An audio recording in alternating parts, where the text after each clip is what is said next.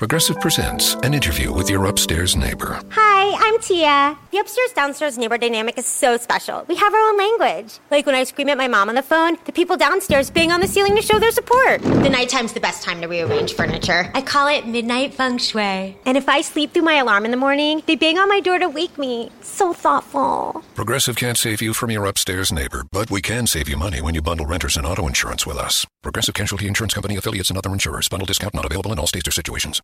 En Target, la salud de todos es nuestra máxima prioridad. Por eso requerimos que todos usen mascarilla o alguna otra cubierta en el rostro, además de dar mascarillas y guantes para proteger a nuestro equipo. Todos los días limpiamos las tiendas a profundidad, también los carritos y canastas después de cada uso. Recuerda que cuentas con nuestros servicios de compra fácil, sin contacto, como Drive Up y entrega el mismo día. Creemos en estar siempre cuidándote. Siempre lo haremos. Conoce más en target.com diagonal a Bullseye View.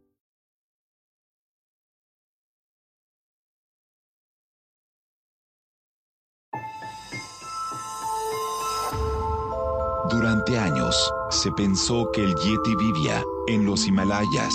¡Bienvenidos al Himalaya! Hoy, después de una extensiva investigación, sabemos que no es así. El Yeti está en México. Y este es su espacio. Yo, check this out.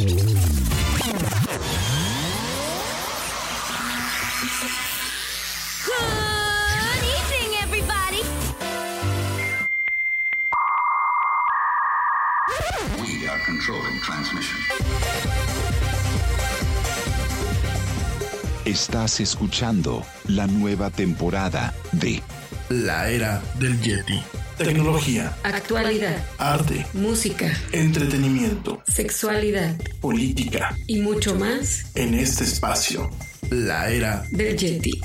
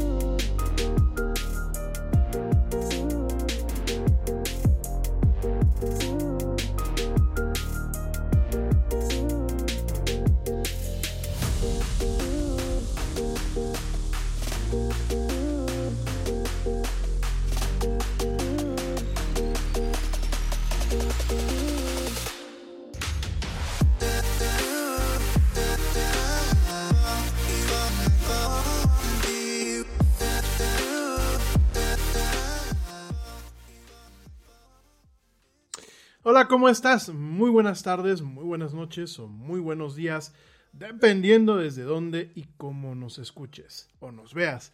Como siempre, me da un tremendo gusto estar contigo y darte la más cordial de las bienvenidas a esto que se llama la era del Yeti. Soy Rami Loaiza y bueno, me es un tremendo gusto estar contigo en esta emisión hoy, hoy martes 28 de enero de este 2021.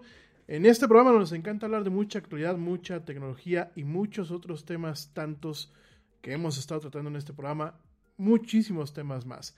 Gracias hoy por acompañarnos, a nombre de todo el equipo que hacemos posible la era del Yeti, gracias por acompañarnos a un servidor Rami Loaiza y al buen Ernesto Carbó, que bueno, vamos a estar conduciendo esta misión. Y gracias por acompañarnos en vivo a través de eh, Facebook Live, a través de YouTube y a través también de Twitch. Hoy estamos saliendo a través de Twitch, ya no vamos a a través de Periscope, vamos a salir exclusivamente a través de estas tres plataformas, Facebook Live, eh, YouTube y Twitch. Esto es en vivo para la gente que nos nos está, viendo. Para la gente que solamente nos quiere escuchar, lo puede hacer a través de Spreaker. Directamente conéctense. Los links están pues directamente en nuestras redes sociales. Píquenla ahí. Si no nos quieren ver, pues nos pueden escuchar mientras van manejando, mientras están en el trabajo.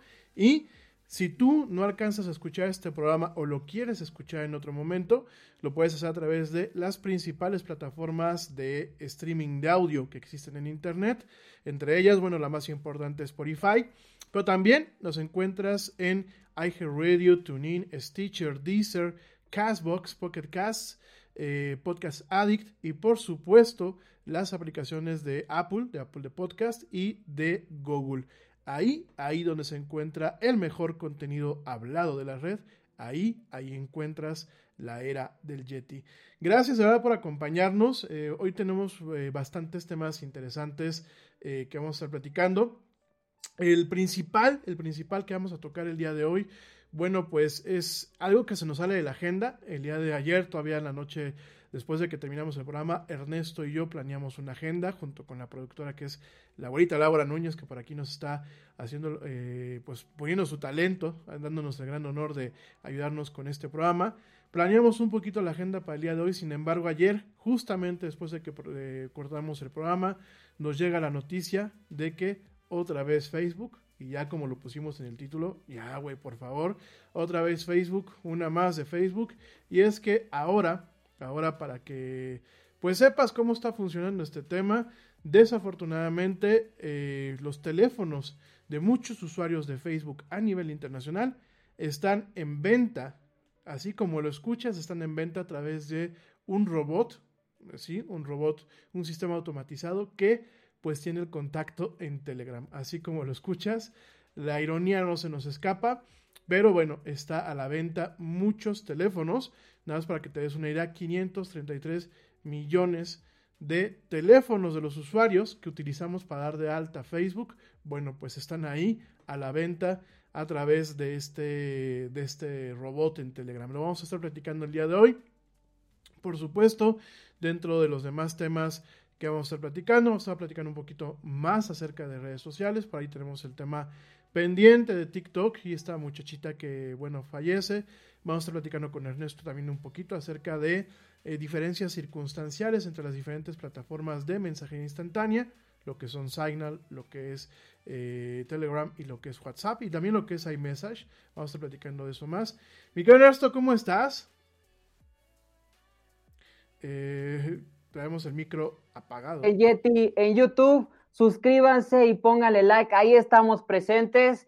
Gracias a todos por estar aquí y agradecerle a cada uno donde nos sintonice desde su casa, en su oficina, desde la Patagonia o hasta Vancouver, donde quiera que esté, en India, donde no se han hecho presentes en la computadora, pero se sabe que ahí están eh, la afición hacia el área del Yeti. Gracias por estar aquí. Y sí, muchos temas, Yeti, como ya lo mencionaste, estaremos ahondando en todo esto. Más adelante hablaremos por qué se suscitó, se, se, perdón, se suscitó la situación de la niña que murió en Italia. Se bloqueó la red eh, de TikTok en ese país de la bota ibérica. Hay que mencionar qué es el challenge. Ya te lo estaremos eh, manejando para que toda la eh, las personas y sepan, porque bueno, no todos eh, dominamos el tema de por qué, si bien sabemos murió la niña, pero bueno, andaremos en el tema de eso y más allá, también calendario de la Fórmula 1 para quien es aficionado al deporte motor, ya está, está México, seguirá México, bueno, veremos, está la fecha,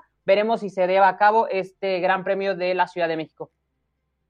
Oye, mi, mi estimado Neto, hablando de deportes y antes de entrar de lleno con todo este tema, ¿Cómo ves el tema del Club América? 15, 15 jugadores enfermos. Sí, Yeti. Se, decía que nada más eran tres, estaban confirmados el colombiano Nicolás Benedetti, también eh, Guillermo Ochoa, que él por medio de sus redes sociales anunció antes que el Club América lo mencionase. Él, por las medias de las redes sociales ahora, eh, los futbolistas son eh, usan Twitch, como le estamos yo utilizando, también otros hacen uso de la palabra en Instagram. En este caso, el guardameta todavía de la selección mexicana y del América dijo que tenía síntomas, que había que cuidarse. Y Pedro Aquino, el peruano que supuestamente está enfermo.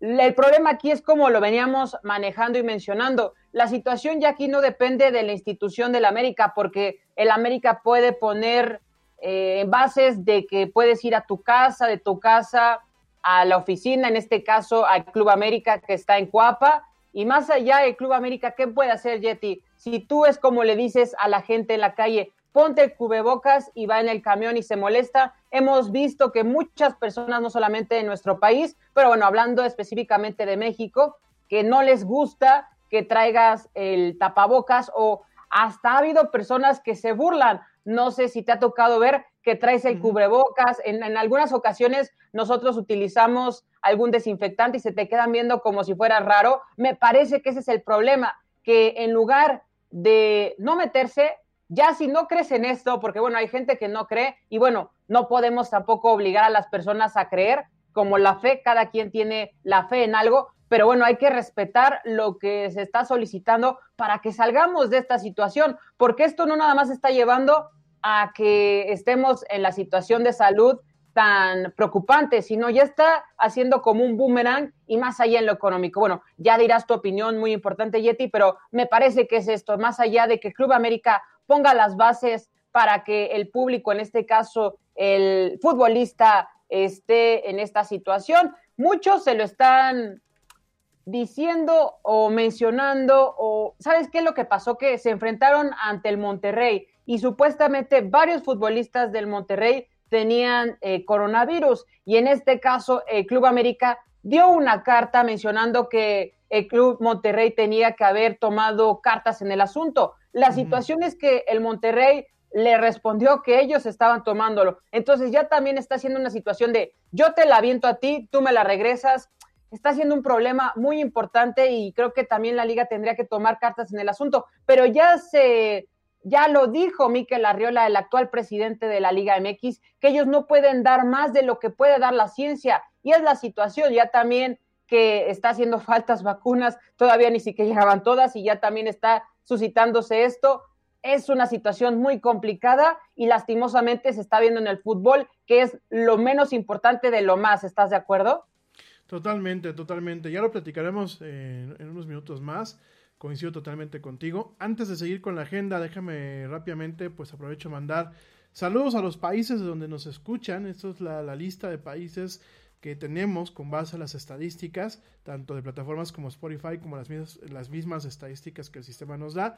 Son los países donde nos ven y donde nos escuchan. Saludos a toda la gente que nos sigue escuchando en India. En la India ya de verdad estamos muy agradecidos en México, en Estados Unidos, en España, en Venezuela, en Argentina, en Colombia, en Canadá, en Perú, en Brasil, en Uruguay, en Costa Rica, en Puerto Rico, en Holanda, en Alemania, en Reino Unido, en Rusia, en Italia, en Suecia, en Suiza, en Finlandia, en Guatemala, en eh, perdón, ya Brasil ya lo dije, y en El Salvador. De verdad, mil gracias por la gente que nos eh, escucha desde estos países. Es un privilegio, un privilegio tenerlos, un privilegio que nos, nos permitan sus oídos y nos permitan un ratito estar platicando con ustedes.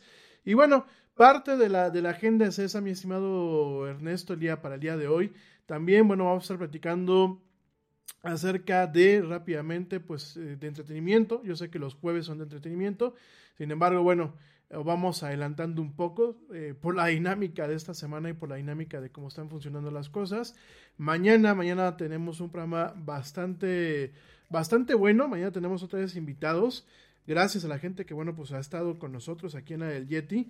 Y mañana, pues vamos a, dentro de toda la, de toda la agenda que normalmente tenemos eh, en este programa, mañana vamos a estar hablando de eh, nutrición con la doctora Areli que nos vuelve a acompañar. Ya la, tuvimos el año pasado por acá, ya nos va a volver a acompañar y posiblemente todos los miércoles esté con nosotros para hablarnos un poquito de temas de salud, de nutrición.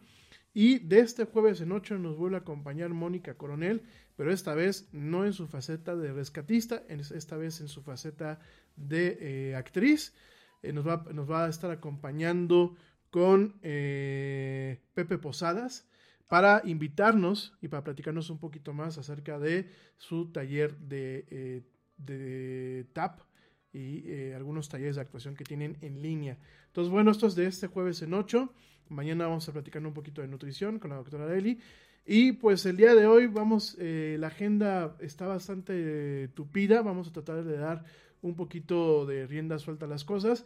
No voy a meter titulares el día de hoy, hasta mañana, hasta mañana que ya estemos un, poquito con la agenda más, más desahogada. Pero bueno, eh, eh, dentro de todo lo que te queremos platicar el día de hoy, sobre todo en el tema de tecnología, eh, déjame te comento rápidamente, rápidamente que si tú el año pasado, ya sea que te suscribiste al servicio de Apple TV Plus cuando fue lanzado, o más bien desde el año prácticamente antepasado, eh, si tú el año pasado, bueno, eh, compras un equipo nuevo, el año, realmente el año antepasado, mi gente, si realmente tú el año antepasado compras un equipo nuevo y te venía incluido un periodo de prueba para la plataforma Apple TV Plus, y por ahí se te vencía en esto en, enero o, los primeros días de febrero, te avisamos que por favor verifiques, verifiques tu suscripción directamente en alguna de las plataformas, ya sea directamente desde Apple TV, ya sea directamente, desde tu Mac o desde tu iPhone. ¿Por qué? Porque Apple está, perdón, está extendiendo, se me la traba, está extendiendo este periodo de prueba y está haciendo reembolsos en algunos casos para su plataforma de Apple TV Plus. ¿Esto por qué? Porque, bueno, pues eh, nos hemos dado cuenta y Apple se dio cuenta que no puede competir actualmente con la cantidad de contenido que tiene contra pues eh, los grandes del streaming, ¿no? Ya hemos platicado de esta plataforma, sabemos que ha tenido muchos obstáculos, tiene algunas buenas producciones, sin embargo no ha logrado un, despegue adecuado, ¿no? Y lo estamos viendo ahora, lo estamos viendo en el momento en que Apple dice, ¿y sabes qué? Vamos a, a retardar el que la gente pues nos tenga que pagar porque realmente no estamos teniendo un contenido adecuado para poder, pues para poder realmente eh, pelear, pelear obviamente dentro del mercado de streaming, ¿no? Entonces esto, es muy interesante, sobre todo porque en estos momentos se publican, se publican algunas algunos documentos de la forma en la que Apple maneja Apple TV. Esto eh, debido a la demanda que se tiene contra la empresa Epic, que bueno es la creadora del juego Fortnite. Y bueno, por ahí inclusive hay algunos memorándums que salieron pues a discusión eh, directamente en donde se plantea de que bueno, realmente se buscara el no dejar dinero, así lo ponen, el no dejar dinero sobre la mesa y el que realmente pues fuera una, una eh, el manejo de la plataforma de tener una ganancia de entre 30 y 40%, digo que es una barbaridad. Sin embargo, bueno, pues Apple, debido a la pandemia, y debido al problema que ha tenido realmente para poder producir sus contenidos originales, porque de otra forma pues no podía competir, pues ahora Apple te está dando hasta el 31 de julio, sin que pagues este servicio, en lo que logra sacar eh, pues más contenidos y logra pues de alguna forma convencernos a endeudarnos con un servicio de, streaming más eh, pues, de los que ya están a la carta. Sí. Todos los... sí mi querido Neto fíjate que estamos cayendo y no sé tú qué opinas estamos cayendo un poquito otra vez en el modelo del cable supuestamente plataformas como Netflix en su momento se crearon eh, y bueno fueron bien bien acogidas y bien recibidas por aquellas personas que decían yo estoy harto de pagar en Estados Unidos y mismo en México, estoy harto de pagar Sky, estoy harto de pagar eh, Cablevisión, Easy. En Estados Unidos, bueno, pues la gente estaba muy cansada de los paquetes a la carta, como tú bien lo vienes diciendo, en donde tenías tu paquete tal y tenías que, ¿quieres HBO? Pues mochate. ¿Quieres eh, Cinecanal? Bueno, que ya no existe Cinecanal como tal, pero en aquel entonces sí mochate. ¿Quieres eh, Cinemax? Pues mochate, ¿no? ¿Quieres los canales de deportes? Pues mochate. ¿Y qué es lo que está pasando? Pues mucha gente dijo, vámonos a las plataformas de streaming. Desafortunadamente estamos viendo pues una configuración de mercado en donde quieres ver Disney, Disney Plus. ¿Quieres ver este los contenidos de Netflix? Pues obviamente Netflix. ¿Quieres ver los contenidos de Televisa? Ja, o de TV Azteca, ja, Blim. bueno, este, por aquí eh, somos culpables también de Blim. Este, de hecho, curiosamente, y lo tengo que reconocer, hay buenos contenidos en Blim. Están ocultos, pero hay buenos contenidos.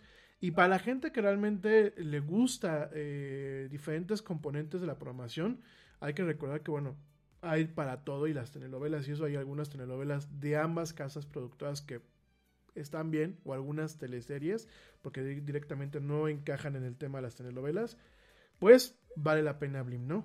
Entonces, o marca pues, claro, bueno, claro, claro video, perdón, Yeti, por interrumpirte, pero claro video en algunas ocasiones tiene buenos contenidos, en, en otros casos sí hay que te rentan, pero he encontrado varias, varias eh, series españolas que vienen en, Claro Video y me parece que que en muchas, en este caso, te viene incluido en tu recibo. Y bueno, me parece que eso ya es un plus, porque en muchas ocasiones, como bien lo dices, ya cobran extra. Ya estamos viendo también que Universal ya también sacó su Universal Plus. Y si vamos contabilizando cuántas streaming, eh, si es una, un, dinero bastante empleado, y si comparamos con lo que pagabas con, o pagábamos o pagaban las personas por su TV de paga, habría que tomar en cuenta cuál es el que sale mejor y qué es lo que ya te está ofreciendo. Ese es el problema ahora que, que estás en una disyuntiva. Quien quería ver Universal por ver una serie, ahora te lo mandan streaming o se va a quedar ahora. La ley y el orden estará ya en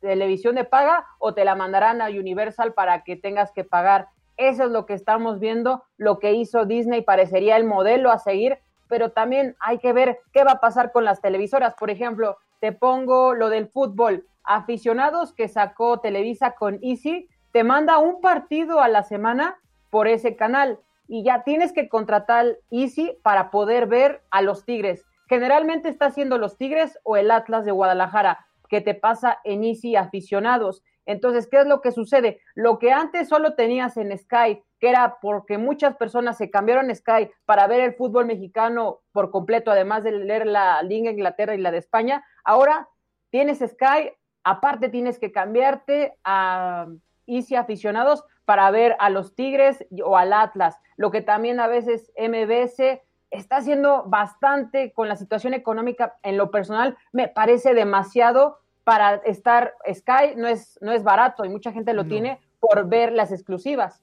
Totalmente. Vamos a seguir platicando de esto ahorita que volvamos del corte, porque ya nos tenemos que ir a un corte. Como siempre, te recordamos nuestras redes sociales, que bueno, pues para que entres en contacto con nosotros, te recordamos que bueno, en Facebook nos encuentras como La Era del Yeti, en Twitter nos encuentras como arroba el Yeti oficial y en Instagram nos encuentras como arroba La del. Regresando, vamos a seguir platicando de estos temas y de mucho más en esto que es la Real Yeti. Por favor, no te desconectes, no te vayas. Ya volvemos, no tardamos.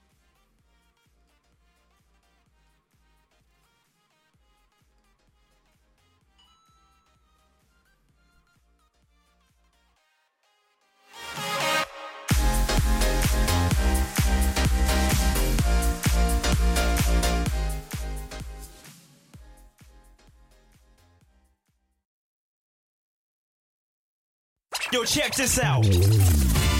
Este corte también es moderno. No te vayas.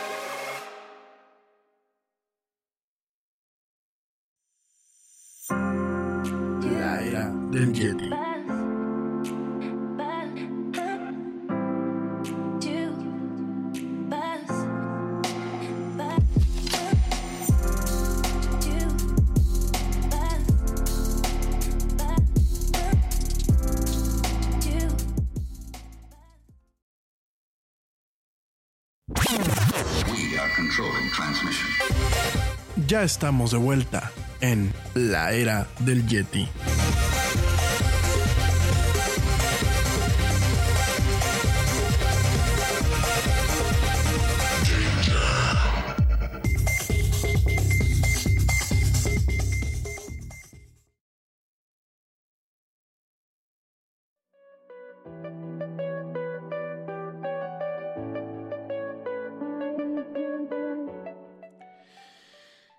Estamos de vuelta en esto que es la era del Yeti. Mil gracias a la gente que continúa viéndonos y escuchándonos. De verdad, mil gracias por acompañarnos.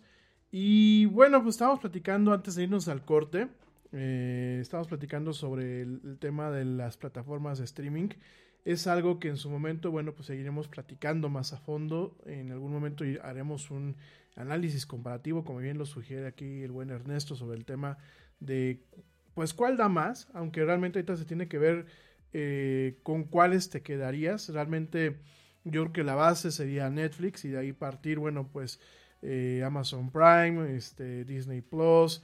Obviamente ya tenemos más participantes, por ejemplo Universal Plus, bien lo decía el buen Neto.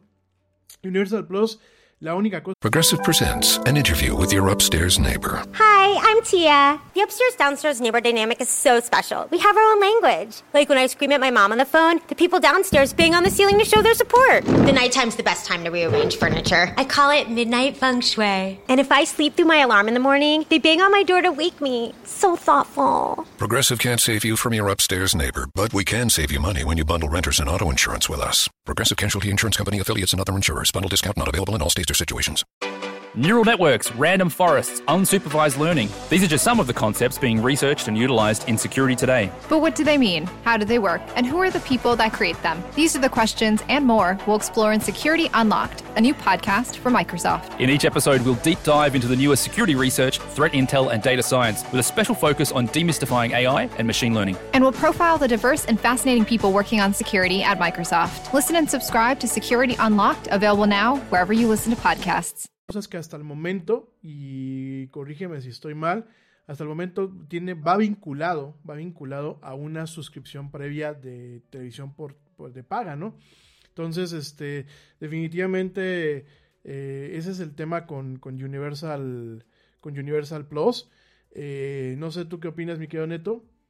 Eh, el de Universal Plus, bien lo dices, Yeti, con tu suscripción eh, puedes eh, inscribirte o estar eh, viendo el contenido que te ofrezcan ahí. El problema va a ser que, bueno, te inscribes o te suscribes o puedes entrar con, ya sea si estás con Sky o Dish, etcétera. El problema va a ser más adelante que va a costar porque, bueno, creo que esto es para que te convenzan de lo que te van a ofrecer más allá de la televisión. Y este va a ser el problema, que vas a tener que decidir, o el público en general, cuál pagar porque es demasiado y con tanto es, es excesivo, me parece, para un mercado que, bueno, es un mercado mexicano que no es un estadounidense o un anglosajón o un chino que puede pagar lo que el mercado mexicano no se puede, que, en, que en muchas ocasiones nos sorprendemos por lo que nos ofrecen y lo que la gente paga, pero a priori me parecería que el mercado no da para lo que tanta, eh, tanta carta, ¿me explico?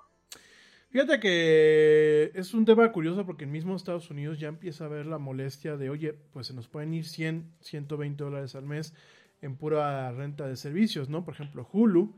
Hulu tiene una, una, una versión en, en, Estados Unidos, digo, Hulu no ha sido lanzado en otras partes del mundo, tiene, tiene una versión que inclusive es de televisión en vivo. Tienes la, la parte on demand y tienes la parte de televisión en vivo. Y prácticamente creo que andaba rondando los casi 40 dólares, ¿no? Cuando tú ya le vas sumando Disney Plus, cuando tú ya le sumas, por ejemplo, ESPN Plus para la gente que quiere ESPN, cuando tú le sumas, por ejemplo, algunos de los, de los canales, por ejemplo, de la Fórmula 1, le sumas, por ejemplo, de la WWE, que yo no, yo no sabía que la WWE tenía un, un canal, eh, un, un, canal directamente. Y de hecho, la, la Fórmula que... 1, Yeti, te, lo, uh -huh. te cobran, eh, en algunos momentos te ofrecen, porque, ¿sabes cuál es el problema que está suscitándose? Como eh, Disney Corporation compró Fox, en, en, Sudamérica ESPN ya acaparó a todos los periodistas que estaban en Fox Sports Argentina, por ejemplo. Entonces lo que está pasando es que llevan el micrófono con las dos marcas, de frente ESPN y Fox. Entonces, lo que, por ejemplo, la Superliga Argentina estaba de derechos por Fox y ahora lo pasan en ESPN, pero tiene que decir Fox porque el contrato decía. Entonces, todo esto está eh, generando problemática. Por ejemplo, aquí nos ofrecen en ESPN, la, digo, Fox, la Fórmula 1, pero eh, nos mandan eh, los grandes premios a Fox, Sports, digo, a Fox eh, Plus. Entonces, tienes que pagar Fox Premium o Fox Plus para poder ver eh, un gran premio de la Fórmula 1. Entonces, lo que antes pasaba en Fox Sports 1 o en 2 y podías con tu cable o tu señal de cable verlo tranquilamente, simplemente con que pagases al mes eh, esa suscripción o lo módico del mes, en este caso le tienes que sumar para poder, si eres eh, aficionado, como bien lo decías, a la lucha libre o al golf o en este caso antes el béisbol de la, de la Liga Mexicana del Pacífico, cobraban. Y bueno, y se ve que Sky Sports compró los derechos y parece que no sé si no alcanzaba, lo están poniendo ya con la suscripción y te lo ponen en los canales de deportes. Pero eso era lo que pasaba. Antes el béisbol mexicano te lo incluía Sky, pero tenías que pagar un plus para poderlo ver. Sí, definitivamente ese es el tema ahora. Y eso ha sido un tema que aquí en México, pues a las grandes televisoras tiene muy preocupado también, porque las negociaciones van a, la dinámica de las, de las, negociaciones es muy diferente.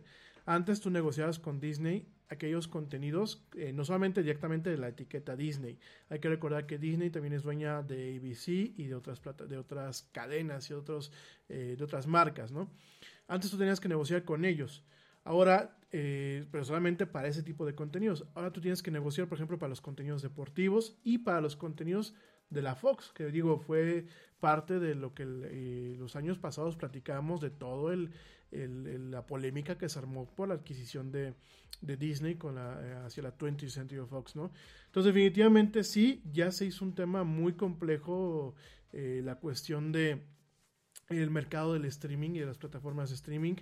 Ah, hay que recordar que aquí en México va a llegar este año lo que es Star, que es el tema de, eh, de Disney, eh, esta plataforma que es el equivalente a, directamente a Hulu, es la, la, alternativa para acá, para México. De hecho, eh, probablemente, me dijo un pajarito, probablemente llegue antes de lo que platicamos el año pasado que iba a llegar. Probablemente veamos algunos indicios ahora en febrero, no lo sé, no lo puedo asegurar, pero por ahí alguien me lo dijo. Y va a llegar un momento en que vamos a tener un mercado bastante congestionado con el tema del streaming. Y, y, como van las cosas, tanto con una pandemia extendida como con un bolsillo pues un poco deprimido, yo creo que se va a complicar un poco ese tema, ¿no? De pronto tener que pagar pues un Amazon Prime, que afortunadamente Amazon te dice, te doy chance de que lo pagues anual y de alguna forma te olvidas de volverlo a pagar en todo el año, aunque no significa que no lo pagues, hay que pagarlo. Tienes obviamente el tema de Blim, que bueno, afortunadamente pues Blim viene incluido en algunos paquetes de televisión de paga junto con las demás aplicaciones.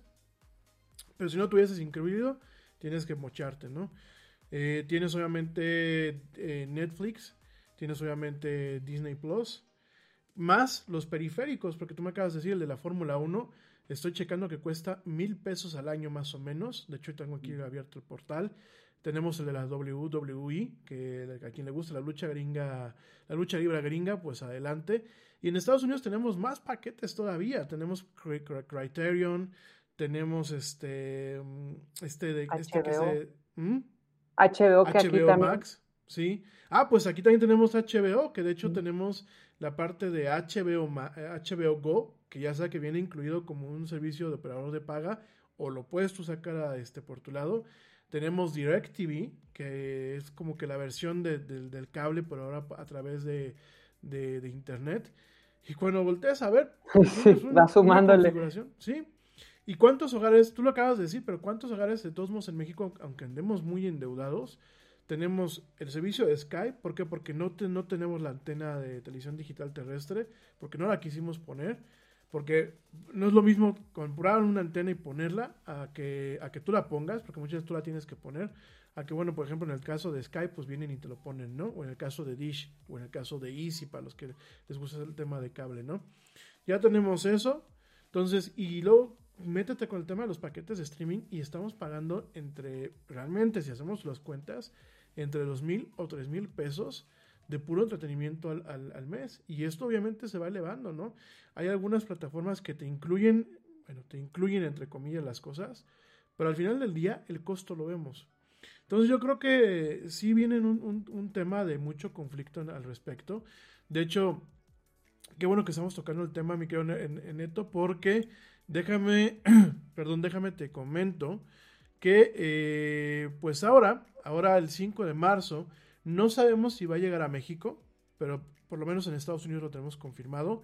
En 5 de marzo, eh, y aprovechando la misma estrategia que Disney lleva utilizando el año pasado, lo hizo con Mulan, lo hizo con este, mm, ¿cómo se llama esta, eh, este musical? De este... Mm, la, la, la, eh, no. No, ¿cómo se llama este musical? Ay, se me fue. Híjoles, perdón, mi gente, se me fue el musical. Un musical de este Lin Miranda, del señor Lin Miranda, que en teatro fue muy, muy, muy popular. Lo hizo Disney en musical. Ay, se me fue este. Déjenme les digo, espérenme, porque no me voy a quedar con eh, Lin Manuel Miranda. Hamilton. Hamilton. Gracias, querido amigo. Eh, Hamilton fue el que directamente también lo lanzó en un modelo de pago por eventos, si lo quieren ver así, Disney Plus, junto con Mulan. Lo lanzó el mismo día que en el cine. Y pues este año, perdón, este año va a ser lo mismo. Tenemos el tema de un, un, una nueva película que se llama Raya y el último, el último dragón. Raya and the Last Dragon en donde les vamos a compartir el link a través de las redes sociales para que lo vean el link del tráiler. De hecho, se lo estamos compartiendo en este mismo momento. Es una película que se ve bastante interesante, eh, muy del estilo de las últimas películas de, Disney, definitivamente. Y El Raya y el último dragón, que bueno, pues eh, es un tema como medio, medio mítico chino.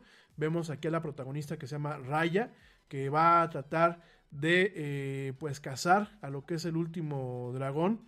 En este caso se llama Sisu, se llama Sisu el dragón. Y bueno, no es de Pixar. Déjenme les digo que no es de Pixar esta película, es de Disney Animation. Hay que recordar que Disney tiene dos, dos ramas para el tema de la animación.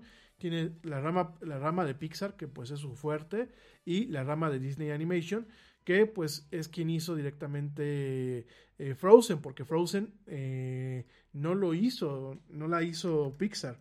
No nos confundamos, Frozen no es de Pixar, es directamente de Disney Animation.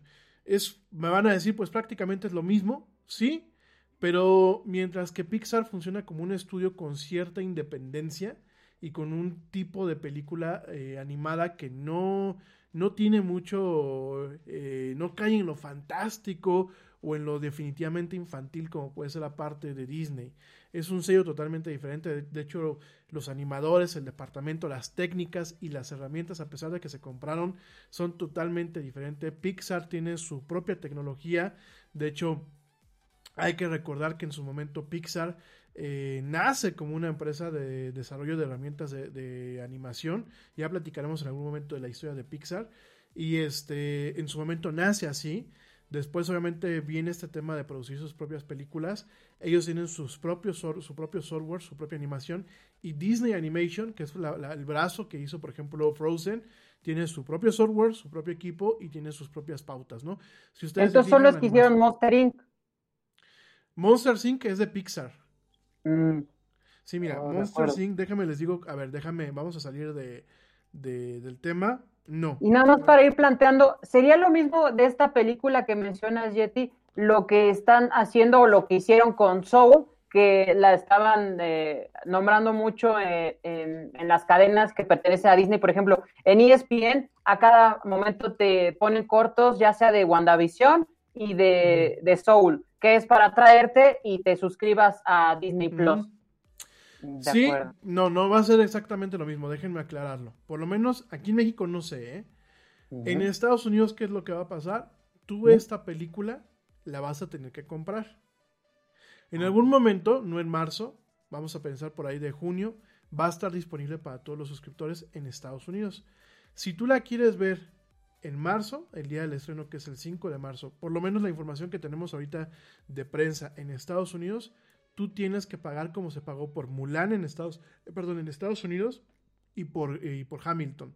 ¿Cuál es el costo? Son 30 dólares. De hecho, se le conoce como Premier Access o acceso Premier. En Estados Unidos tú pagas los 30 dólares y lo que te permiten que ya puedas ver la película el número de veces que quieras, como cuando quieras y así que donde quieras, ¿no? Como si fuera una, oferta más dentro del catálogo de, Disney Plus. Esto es para la gente que la quiera ver en marzo. Si llegado junio, porque me parece que así fue en Estados Unidos, que se lanzó, me parece que en octubre, Mulan y en diciembre ya está disponible. Si tú la quieres ver hasta que la lancen en Disney Plus sin ningún costo, no va a haber ningún problema. Esto para la gente que nos escucha en Estados Unidos. En México no sé qué es lo que va a pasar. Yo tengo la idea que en México se va a lanzar, sobre todo porque en México prácticamente todas las salas de cine están cerradas. Son muy pocas las que están operando con cierta normalidad. De hecho, si tú entras, por ejemplo, a Cinépolis, te vas a dar cuenta que hay preventas, y creo que la única preventa que hay ahorita es para Harry Potter y las Reliquias de la Muerte, que fue algo que me sacó de onda el otro día. Me van a decir, oye, ¿qué hacías tú viendo eh, la cartelera de Cinépolis? Me tocó investigar por, por cosas que no puedo platicar al aire. No nada malo, pero no puedo platicar porque, bueno, son, son chambitas que le dejan a uno. Pero este, era lo único que había. Era este. eh, Harry Potter y las Reliquias de la Muerte estaba en preventa para verla en Acapulco, para verla en Celaya, para verla en Torreón, para verla en La Piedad y nada más. Entonces, este, era lo único. Y una preventa a mediados de febrero. O sea, estás pagando. Introducing Xfinity's breakthrough Wi Fi speed, now faster than a gig. And with X1, you get access to live TV and top streaming apps. Upgrade today. Go online, call 1 800 Xfinity, or visit a store today. Restrictions apply. Actual speeds vary, not guaranteed. Requires compatible X Fi gateway. en una preventa por una película que ya viste, o que la puedes ver en cualquier plataforma, que la quieras ver en el cine otra vez. No sé si era un tema de prueba de ellos, no sé si es porque necesitan tener algo en el sistema, no entendí la verdad, pero realmente no hay cartelera. O sea, en el caso de Cinepolis, pues prácticamente todas sus salas de cine están cerradas, por lo que yo alcanzo a entender. Si hay alguien que viva en algún lugar donde la sala de Cinepolis está abierta, por favor coméntelo. Este, eso en el caso de, de Cinépolis, ¿no? Entonces yo quiero entender, porque en, en, Estados Unidos sí hay algunas salas abiertas, ¿eh? En algunos estados hay algunas salas abiertas. Son muy pocas, muy limitadas, pero hay algunas salas abiertas. Eh, algunas de la compañía Cinemark, otras de AMC, pero realmente eh, sí hay salas abiertas en Estados Unidos. Aquí en México, hasta donde yo sé, no hay. Entonces, considerando esto, yo creo que directamente, pues Disney Plus va a decir de que me sirva como un, un, una forma de apuntalar suscriptores a mi plataforma, en el caso de México y otros mercados, y se vengan aquellos que no tienen, que no pagaron la suscripción o que la pagaron pero la suspendieron, pues lo utilizamos en vez de cobrar algo adicional. Que de todos modos vamos a pensar, vamos a pensar que Disney agarra y dice, voy a cobrarles el Premier Access, ¿no? No, lo va a, no va a cobrarte 600 pesos por ver una película. Te va a decir 300 pesos o 150 pesos, porque en ese sentido tengo que reconocer que Disney y Microsoft han ajustado un poco sus precios a lo que es México. Entonces, ¿qué es lo que va a pasar? Y otros países de América Latina, ¿qué es lo que va a pasar? Que a lo mejor te dicen, oye, por 250 pesos, ¿qué es lo que te cuesta muchas unas veces una película en compra en las principales plataformas como por ejemplo Cinepolis Click, Apple TV, este, Claro Video? Lo que te cuesta más o menos son 250 pesos. Vamos a pensar que Disney agarre 250 pesos. Yo lo platicábamos el año pasado. Yo creo que es un, vaya, no es un regalo y en estos tiempos eh, gastarte 100 pesos duelen en estos tiempos actuales, algo que seas multimillonario, ¿no? Pero en estos tiempos actuales, para todos, yo creo que hasta 100 pesos dices, ay, abres la cartera y hasta llora, ¿no? Entonces, yo creo que al final del día, si bien no es un regalo, me parece que es una ganga, porque ¿cuánto nos costaba ir al cine? Entonces, definitivamente, eh, aquí ya me acaba de poner el buen neto que la pandemia mantiene abiertos solo la mitad de los cines en México. Si no es que menos, mi querido amigo. Yo creo que a lo mejor es menos. Esto habría que, que, que, que verlo. Pero definitivamente, uh -huh. este, pues no sé. No sé, mi sí, esta, esta nota es de, es de hace un par de días. Pues no sé, no sé porque, no sé qué, qué cines serán. Eh, bueno, por ahí en Guanajuato está muy controlado. Ciudad de México, Coahuila, Estado de México, Hidalgo, Jalisco, Morelos, Nuevo León, Querétaro y Tlaxcala, pues tenemos cines cerrados. Eh, no sé, Michoacán, eh, por ejemplo, en La Piedad, si realmente estamos este, con los cines abiertos. No sé, ahorita nos lo platican. Sé que hay mucha gente de La Piedad y de otras partes de Michoacán en el chat. Por favor, coméntenlo. Y bueno, lo que vamos es eso. Esa es la tirada con Disney, ¿no? Oigan, nos tenemos que ir un corte. Regresando, vamos a platicar de los temas principales de la agenda. Eh, definitivamente estamos viviendo una nueva realidad, no una nueva normalidad, porque me, me choca mucho el término. Definitivamente sí. estamos viviendo una nueva realidad. Y a mí me gustaría saber, digo, lo hemos estado preguntando y aquí la, la cuestión es que queremos saber ustedes qué opinan. ¿Creen que esta pandemia es el final de, de los cines, como los conocemos? Ya en su momento lo platicamos aquí en la del Yeti, dimos algunos comentarios, tanto Neto como yo. Pero ustedes, ¿qué piensan? Vamos a pensar que esta situación se nos alarga todavía este año. AMC en Estados Unidos dice que con el financiamiento que tiene por parte de sus inversionistas, aguanta hasta julio.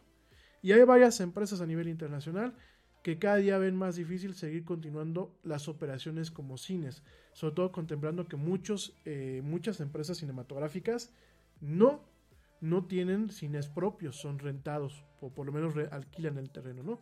Entonces, platíquenos un poquito de esto. Estamos aquí abiertos en nuestras redes sociales. En Facebook, por favor, déjennos sus comentarios.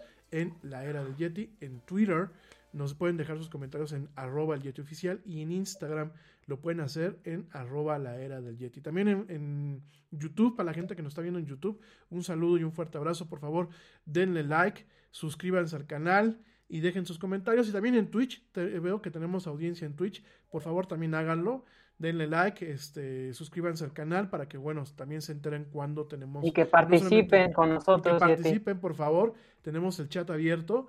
Y también acuérdense que eh, para que les notifiquemos cuándo vamos a tener contenidos. Ya sé que lunes a jueves tenemos los contenidos como este, pero por ahí el equipo de la del Yeti estamos planificando, bueno, algunos contenidos adicionales. Así que no se desconecten, no se vayan, vamos a seguir platicando en esta noche de martes 26 de enero del 2021 en esto que es la era del Yeti. ay, perdón, no se desconecten, no se vayan.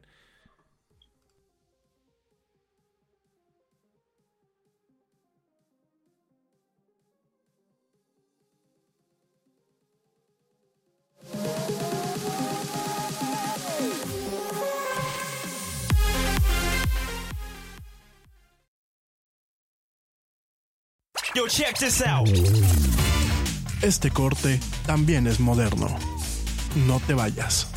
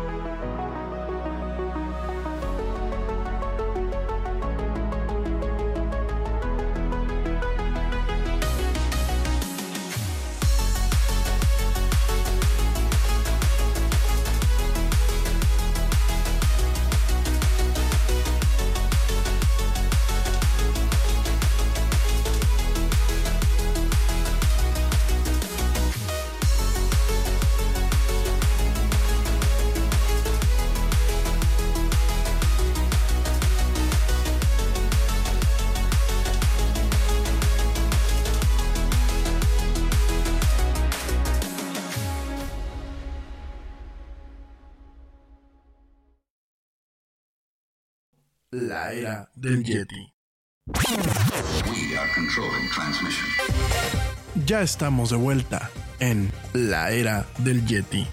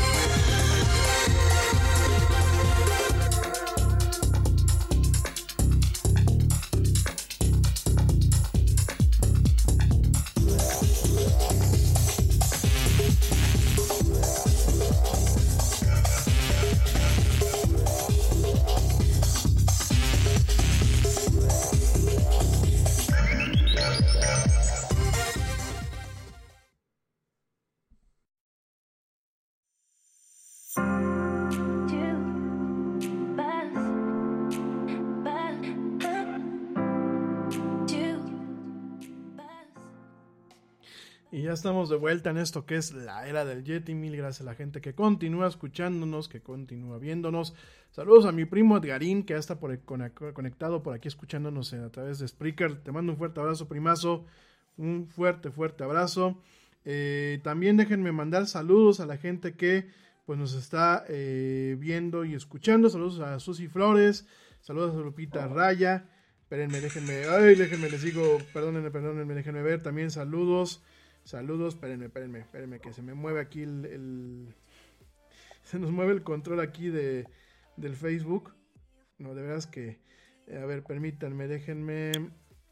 Mientras tanto les informo, Yeti, que hoy a los aficionados del América, a quien le va la América, que creo que son bastantes los que estarán sintonizando o nos están escuchando, hoy jugará su equipo ante Juárez a pesar de la situación de coronavirus, mencionar que el árbitro asistente está contagiado y bueno, habrá que cambiarlo. Es un recurrente que habrá que estar tomándolo en cuenta y habrá que vivir con esto porque la situación, como bien lo ha dicho el Yeti, hay que tomarlo en cuenta. Y bueno, el deporte en México no está eh, aparte de la situación de salud y es así que bueno, hoy a las Águilas del América, para quien todos son aficionados, lo pueden ver por el canal 5 y tu DN, el canal de TV de paga de Televisa. Ahí todos los aficionados que estén al pendiente. A las ocho y media, ¿verdad? Exacto, Yeti, para todos los que son aficionados a las Águilas del América o en su defecto, porque habrá aficionados que nos ven en otras partes, a los que vivan o residan o nacieron en Juárez y que tienen un cariño por esta nueva franquicia del fútbol mexicano, estarán enfrentando al América. Perfecto, mi querido Neto. Rápidamente, bueno, pues déjenme, les digo ahora sí los saludos, que esto se, nos complicó. Eh, saludos a Lupita Raya, a Veje Cristal, a Susi Flores, a Yoshi Parra, a Lu Gallardo, a Fátima Navarro, a Alejandra Fernández. De verdad, mil gracias a la gente que nos está escuchando, que comparte los contenidos, que nos ve, que reacciona a ellos. Eh, también saludos a mi brother, este Diego Navarro, saludos a la doctora Arely Sánchez, saludos también eh, permítanme a Juan Andrés, que nos estuvo, Juan Andrés, Rodríguez Ramírez, que nos estuvo acompañando el día de ayer. De verdad, mil, gracias. Saludos a mi comadre eh, Julieta Balbino, que espero que por ahí nos esté escuchando, nos esté viendo. De verdad, mil gracias. Eh, permítanme, ¿quién más? También saludos a Laura Castro, a David Gonza, Gonza García. Eh, gracias por estar también acompañándonos. Saludos a Antonio Estrada. Gracias de verdad. Y bueno, de verdad mil gracias a toda la gente que nos sigue escuchando y viendo. Eh, es un privilegio llegar hasta ustedes. Oigan, pues entrando, vamos directamente a lo de la agenda, porque a mí dicen, oye, le estás dando muchas vueltas, platícanos del tema de Facebook. Bueno, oigan, pues una más de Facebook, una más de Facebook. ¿Cómo ves, mi Kioneto? Una, una más de Facebook en donde pues se nos presenta un nuevo dolor de cabeza. Un nuevo dolor de cabeza porque cada metida de pata de Facebook pues obviamente nos afecta a los usuarios de esta plataforma de una u otra forma. Y es que ayer, justamente en la noche, terminando lo que fue la era del Yeti, nos llega esta nota que ya no alcanzamos a dar.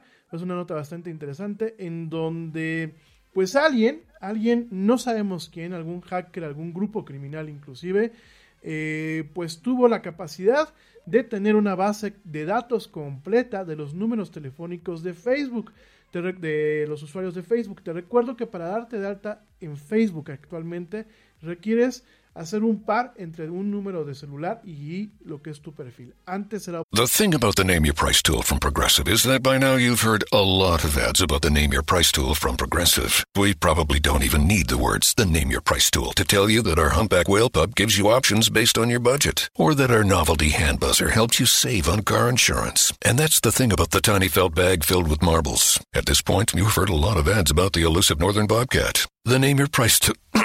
the neighbor who baked you banana bread. Only from Progressive. Progressive Casualty Insurance Company and affiliates. Price and coverage match limited by state law. En Target, la salud de todos es nuestra máxima prioridad. Por eso requerimos que todos usen mascarilla o alguna otra cubierta en el rostro, además de dar mascarillas y guantes para proteger a nuestro equipo. Todos los días limpiamos las tiendas a profundidad, también los carritos y canastas después de cada uso. Recuerda que cuentas con nuestros servicios de compra fácil, sin contacto, como Drive Up y entrega el mismo día. Creemos en estar siempre cuidándote. Siempre lo haremos. Conoce más en target.com diagonal a Bullseye View. ahora se un tema obligatorio. Al respecto, bueno, pues, eh, de acuerdo a un reporte del medio Motherboard, eh, un investigador de seguridad que se llama Alon Gal, un, investigador de origen israelí, dice que la persona que lleva o que eh, subió este bot, un bot, cuando hablamos de un bot es un sistema automatizado, ¿no? Un bot que se le conoce también como chatbot, ¿por qué? Porque platica contigo dentro de un canal, ya sea de WhatsApp o ya sea de, de Telegram o de Signal. En este caso, bueno, pues directamente este robot eh, que está en Telegram dice que tiene la capacidad, o bueno, que tiene la información de quien, 533 millones de usuarios. Fíjense nada más, 533 millones de usuarios que usamos el servicio de Facebook. Está, entre otros datos, los teléfonos, el número telefónico, y esto viene de una vulnerabilidad de Facebook que aparentemente fue parchada en, en el 2019. Cuando, cuando perdón, ah, traemos ahí un ruido, perdón. Cuando uno piensa que ya tienes tú la lista así como tal, no. Eh, se requiere un cierto expertise técnico para poder encontrar pues cierta información. No es que viene ahí el nombre de Yeti y su teléfono, sino vienen, pues bueno, vienen varios números y varios identificadores. Eh, obviamente eh, se necesita eh, pues de alguna forma, de alguna forma eh, saber qué es lo que se está buscando o qué es lo que se está haciendo. En el caso, bueno, pues de directamente de, eh, de, este, de este leak o de esta fuga, ¿qué es lo que pasa? Tú lo que necesitas es con un ID de, usuario de Facebook, que esos son relativamente fáciles de conseguir. Tú llegas con el chatbot, lo pones, pones en un formato específico que te dice el chatbot cómo hacerlo. Te dice el chatbot, sí, ya encontré yo el teléfono y mochate con 20 dólares, porque eso es lo que cuesta, te cuesta un teléfono, un número telefónico por, por usuario. Mochate con 20 dólares para que pues directamente eh, tengas eh, esta información, ¿no? Hay más información de acuerdo a, la, las últimas a, a, las últimas actualizaciones que nos acaba de llegar a la nota. No solamente eh, se tiene el número telefónico, se tiene el nombre de la persona, se tiene el usuario de Facebook, es decir, que se pueden hacer búsquedas cruzadas. Si tú tienes el teléfono, se puede hacer la búsqueda para encontrar el usuario de Facebook y con ese usuario, que es un usuario numérico, buscarlo directamente en la plataforma y encontrar el perfil de la persona. Y bueno, cada pedazo de esta información cuesta un crédito, de acuerdo a lo que plantea pues el dueño de, este, de esta plataforma, ¿no? De este chatbot. Eh, cada crédito eh, cuesta 20 dólares y 10 mil créditos se pueden conseguir por 5 mil dólares de acuerdo a este reporte, ¿no? Este bot, de acuerdo a la información que publica este investigador, Alon Gal, eh, pues este, este, bot está, al menos se, sabe que está corriendo o que está funcionando desde el 12 de enero del 2021. Sin embargo, la información que se tiene proviene desde el 2019. Muchos dirán, pues es información vieja, sí, pero ¿cuántos de nosotros hemos cambiado nuestros teléfonos recientemente? Yo con el número que tengo llevo pues prácticamente toda esta década, ¿no? Eh, desafortunadamente, bueno, pues esto al final del día eh, no solamente crea una brecha en el tema de la seguridad y la privacidad de cada uno de los usuarios, sino además de todo crea una brecha de seguridad en donde con este número se pueden en su momento hacer clonaciones y hackear las cuentas directamente. O bien, pues si por ejemplo alguien está huyendo de algún agresor, eh, por ejemplo en el tema sexual, en el tema de acoso, de diferentes formas, pues con esta información puede abrirles estas puertas, ¿no?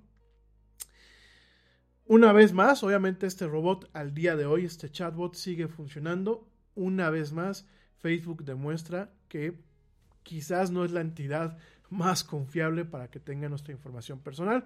Yo sé que la, el discurso clásico de muchos de nosotros es no tengo nada que ocultar. Sin embargo, cuando un número telefónico se vuelve inclusive una llave para poder desbloquear cuentas de banco, me parece que es bastante arriesgado. ¿Qué, qué, te parece esto, mi estimado? Sí, Yeti.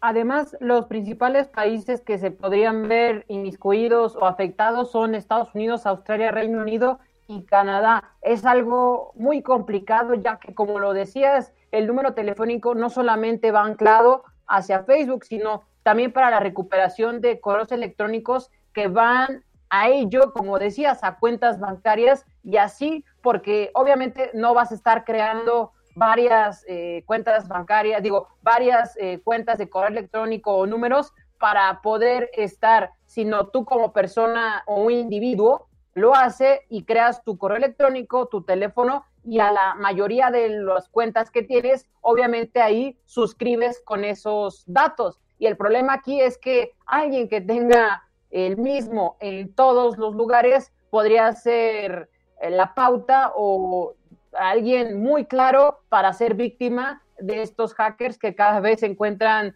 mayores eh, puntos clave para poder delinquir. Definitivamente, y eso es una, un problema con el que nos estamos topando, mi estimado Neto. Eh, definitivamente, bueno, tenemos que tomar precauciones. Obviamente, pues no dudemos que al rato tenga más gente en nuestro teléfono.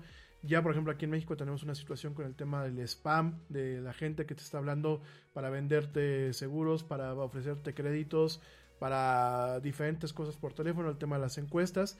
Creo que es un tema bastante alarmante y definitivamente volvemos a, la misma plática que hemos dicho ya hasta el cansancio en este programa, ¿no?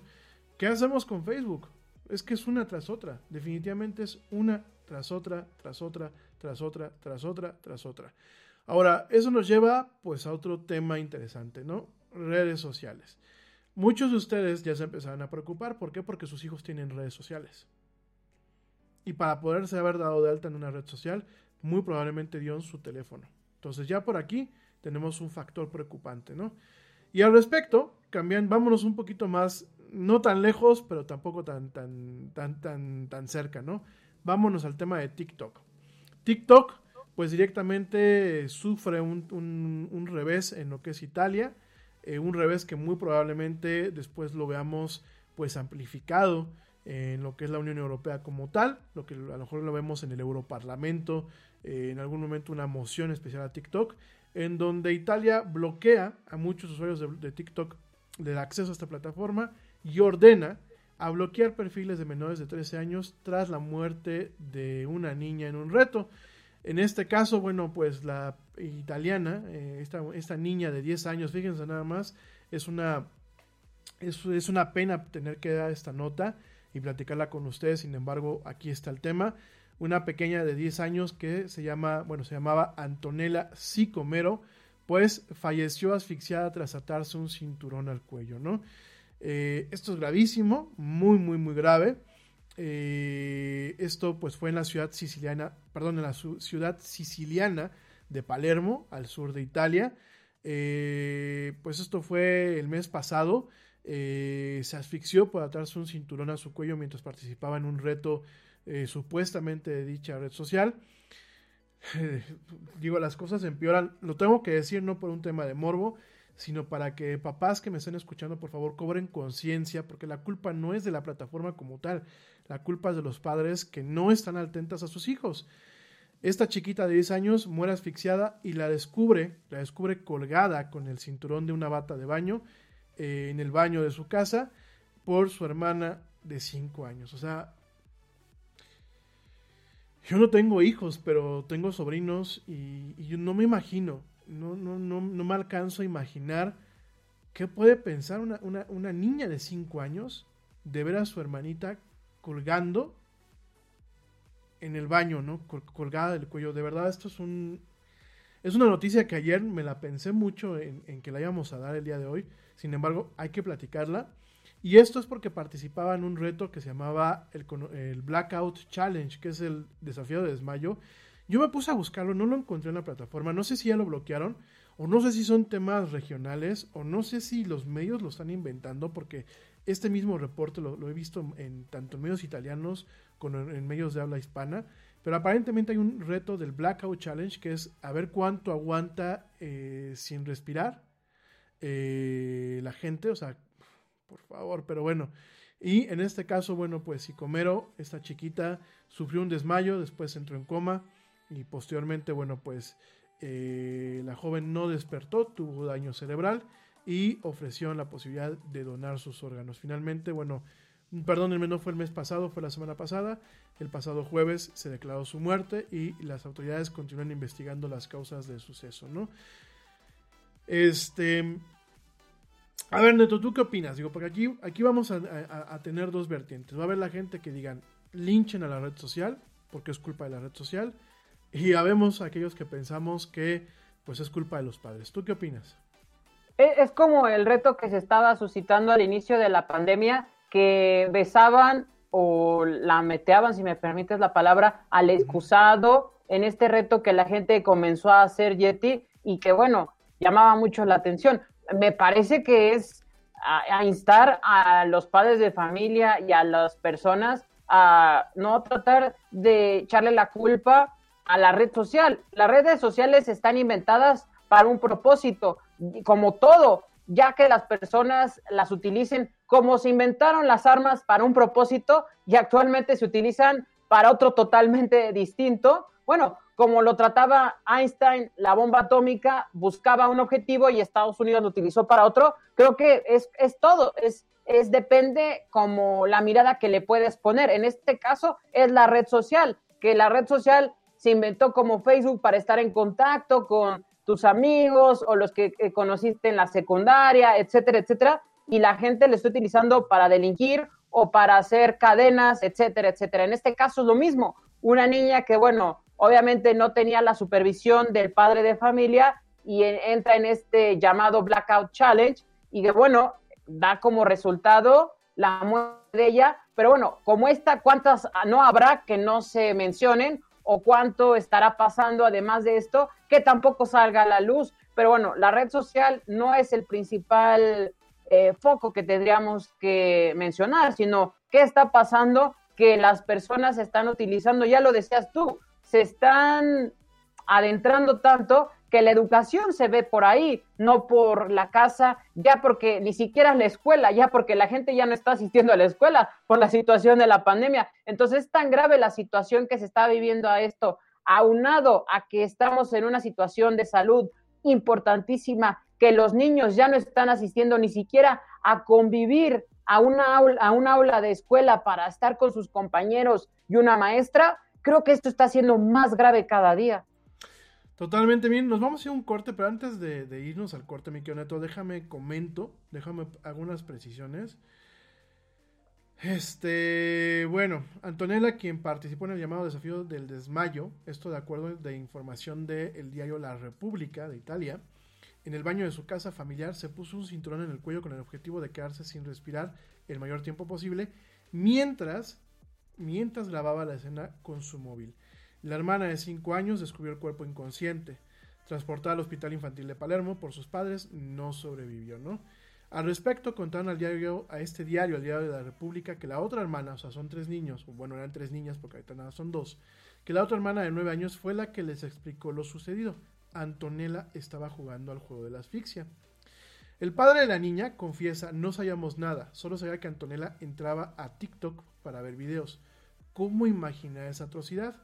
Y comentó el mismo, la misma persona, Angelo Sicomero, que mi hija, que mi pequeña Antonella muera en un juego extremo de TikTok, no logró aceptarlo. Eh, quien junto a la esposa decidió donar los órganos de la hija para que otros niños puedan vivir gracias a ella. La Fiscalía de Palermo ha abierto una investigación por incitación al suicidio. El teléfono móvil, por favor, esto márquenlo. Ahorita yo nos vamos a ir a un corte, pero estas palabras grábenselas en sus oídos. El teléfono móvil de la niña fue, fue incautado por los investigadores, quienes deberán determinar si Antonella mantenía contactos con otros participantes y si alguien la invitó a participar en el desafío o si estaba haciendo ese video para un amigo o pariente. El teléfono móvil de la niña. Una niña de 10 años con un teléfono móvil. Yo creo, mi gente, y lo hemos platicado mil veces en este programa, pero yo creo que algo no estamos haciendo bien. Una niña de 10 años que tiene un teléfono móvil, miren, si se lo vamos a dar, es para que estemos al tanto nosotros de la niña o de nuestros hijos. Eh, creo que nos hemos confundido o creo que estamos repitiendo los mismos patrones. Ya, ya me voy al corte, ya me voy al corte. Creo que estamos repitiendo los mismos patrones que repiten a lo mejor con las generaciones pasadas. Cuando la tele se volvía la niñera de los niños, ¿no? Cuando la consola de videojuegos se volvía la niñera. Sin embargo, ahora es más peligroso. Porque por el nivel de interactividad que se tiene, es más fácil que uno cometa tonterías. Si no hay una supervisión y realmente no hay un, una plática adecuada con los padres.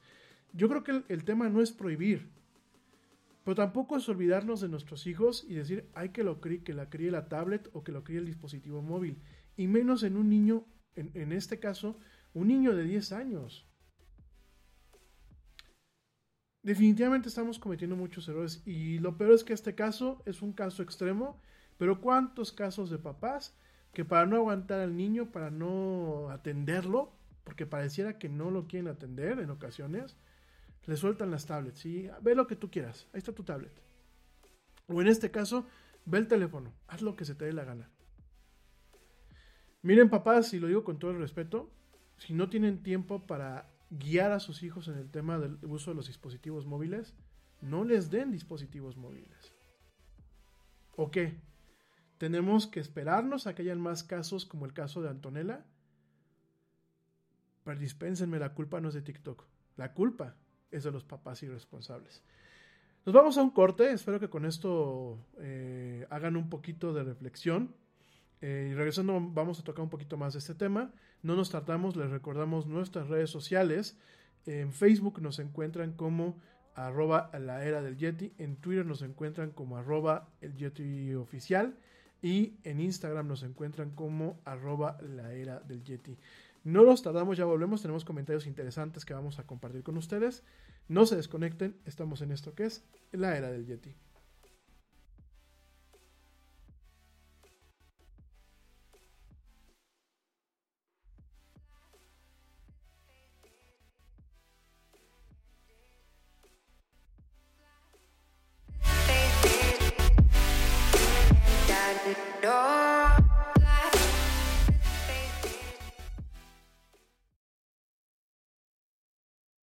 Check this out. Este corte también es moderno. No te vayas.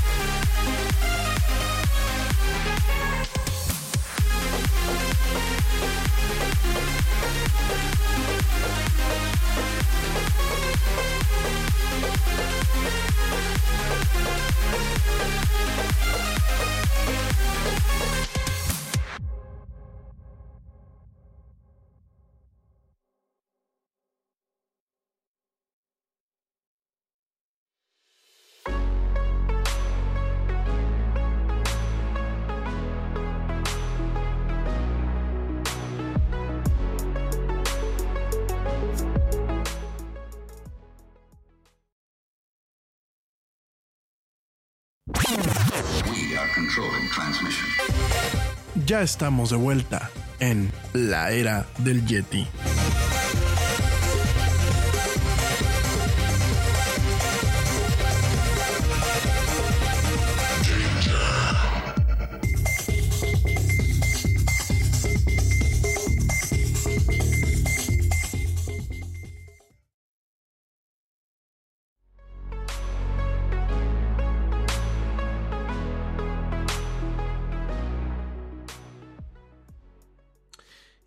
Estamos de vuelta aquí en la Yeti. Mil gracias a la gente que continúa escuchándonos y viéndonos. Eh, me parece, y no sé, la gente que está aquí en el chat de Facebook Live, para la gente que nos está viendo por esta plataforma, si nos pueden confirmar si el video está saliendo. Eh, por ahí parece que lo, eh, se perdió un par de veces, por lo que me están comentando. No sé en qué momento, no sabemos qué es lo que está pasando, porque en YouTube estamos saliendo sin ningún problema. En Twitch estamos saliendo sin ningún problema. De hecho, yo creo que les vamos a empezar a compartir los links de estas plataformas desde que arrancamos el programa.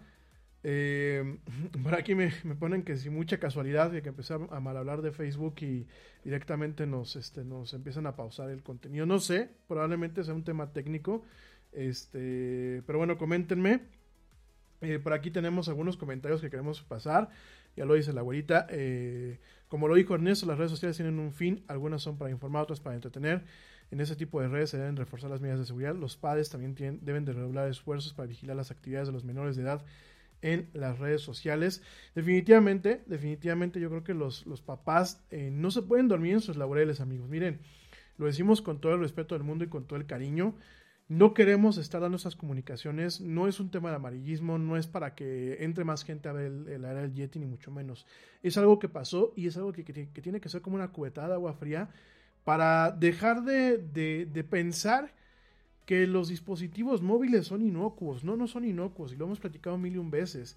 Y si no es inocuo para un adulto hecho y derecho, tampoco es inocuo para un niño.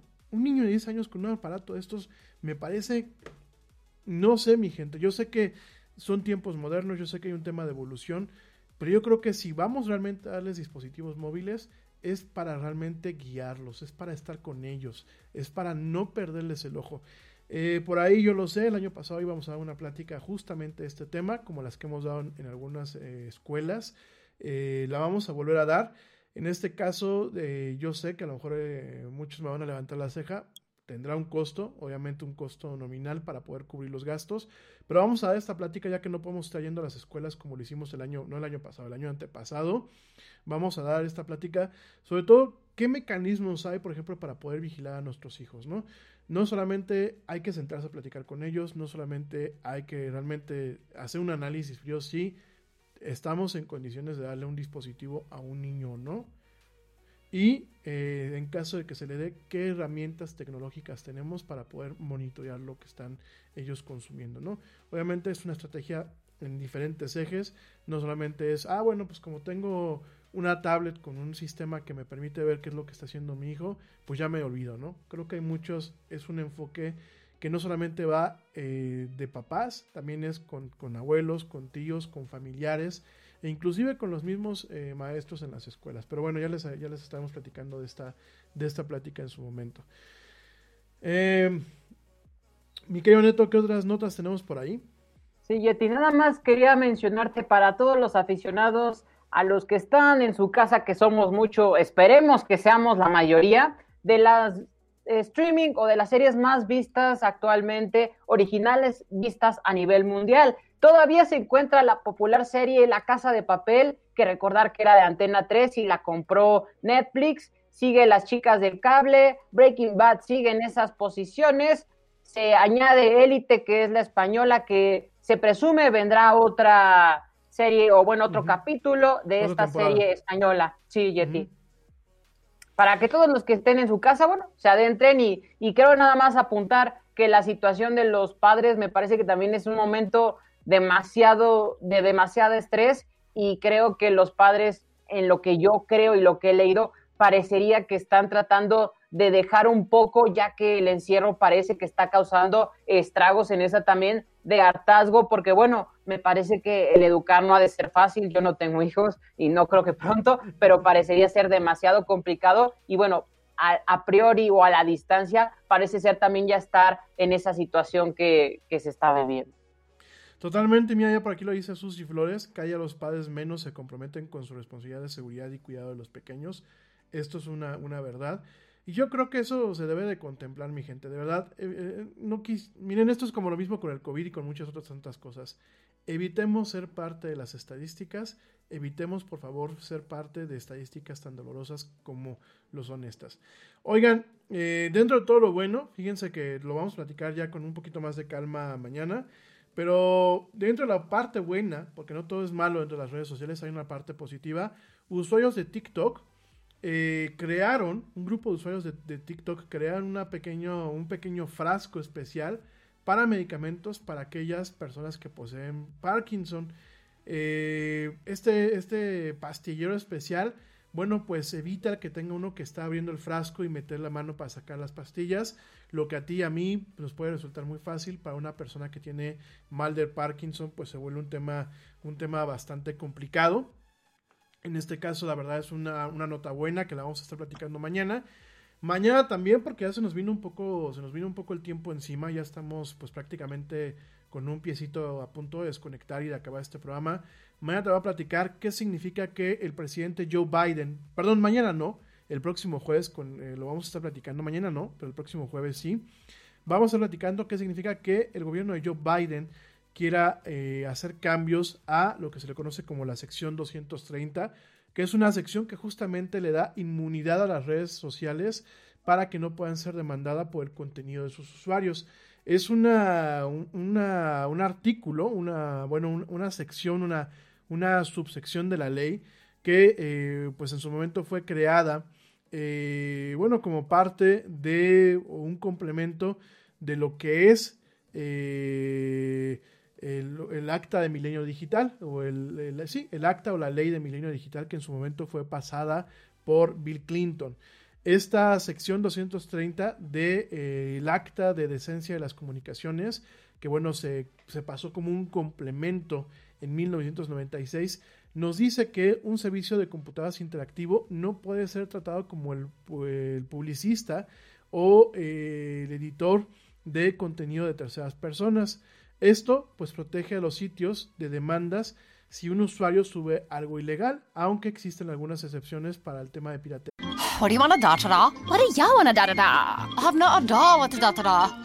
We could switch to Progressa da. Oh yeah. We could switch to Progressa and sa. Okay. We could sa and have to buy some za. Oh yeah. Let's switch to Progressa to da and get some za with the money we saw. Yeah. Now we know we're gonna da da da. These days, nothing is normal and everything is weird. But you could still save big when you switch to Progressive. It might just be the most normal thing you da to da. Quote to da at progressive.com. Progressive Casualty Insurance Company and affiliates. En Target, la salud de todos es nuestra máxima prioridad. Por eso requerimos que todos usen mascarilla o alguna otra cubierta en el rostro, además de dar mascarillas y guantes para proteger a nuestro equipo. Todos los días limpiamos las tiendas a profundidad, también los carritos y canastas después de cada uso. Recuerda que cuentas con nuestros servicios de compra fácil, sin contacto, como Drive Up y entrega el mismo día. Creemos en estar siempre cuidándote. Siempre lo haremos. Conoce más en target.com diagonal a Bullseye View y eh, material de, vinculado a la prostitución o a la pornografía. Eh, en aquel entonces, bueno, el senador Ron Wyden, bueno, ya lo estamos platicando realmente rápidamente, el senador Ron Wyden eh, y, el, republicano Chris, perdón, y el representante Chris Cox crearon el, este artículo de la sección 230 para evitar que, bueno, pues, por ejemplo, una plataforma, digo, estamos hablando de 1996, YouTube, Facebook y esas plataformas no soñaban con existir. Sin embargo, bueno, en su momento se cubrieron para, por ejemplo, una, un sitio de noticias como en su momento, pues lo puede ser New York Times, como lo puede ser mm, eh, Fox News, CNN. Eh, si alguno de sus comentaristas decía algo, algo malo, las demandas fueran directamente contra el comentarista y no contra directamente la empresa, ¿no? Y bueno, es algo que hoy por hoy, sobre todo en el, tema de las redes sociales, como lo es Facebook, como lo es Twitter, como lo es eh, Instagram, como lo es, eh, por ejemplo, YouTube, es un tema que las protege. Se quiere reformar, por un lado, algunas otras tantas personas la quieren acabar totalmente, como en su momento Donald Trump quería. Y esto eh, además de generar cambios, que eso sí los vamos a platicar el jueves, además de generar cambios en la forma en la que podían eh, funcionar las redes sociales en los Estados Unidos, pues obviamente los países que tenemos tratados de comerciales con ellos vendría un cambio de paradigma. Es decir, pues México en algún momento si la sección 230 se reforma o se deroga, México tendría que cumplir de tal forma que eh, alguien, por ejemplo, como vamos a pensar, como mismo Facebook, que ahorita nos está dando lata, pues podría ser sujeto a demandas en caso de que, por ejemplo, los contenidos que, se, que estén dentro de, ella, pues sean nocivos. ¿Por qué ahorita se quiere reformar o se quiere cambiar la sección 230?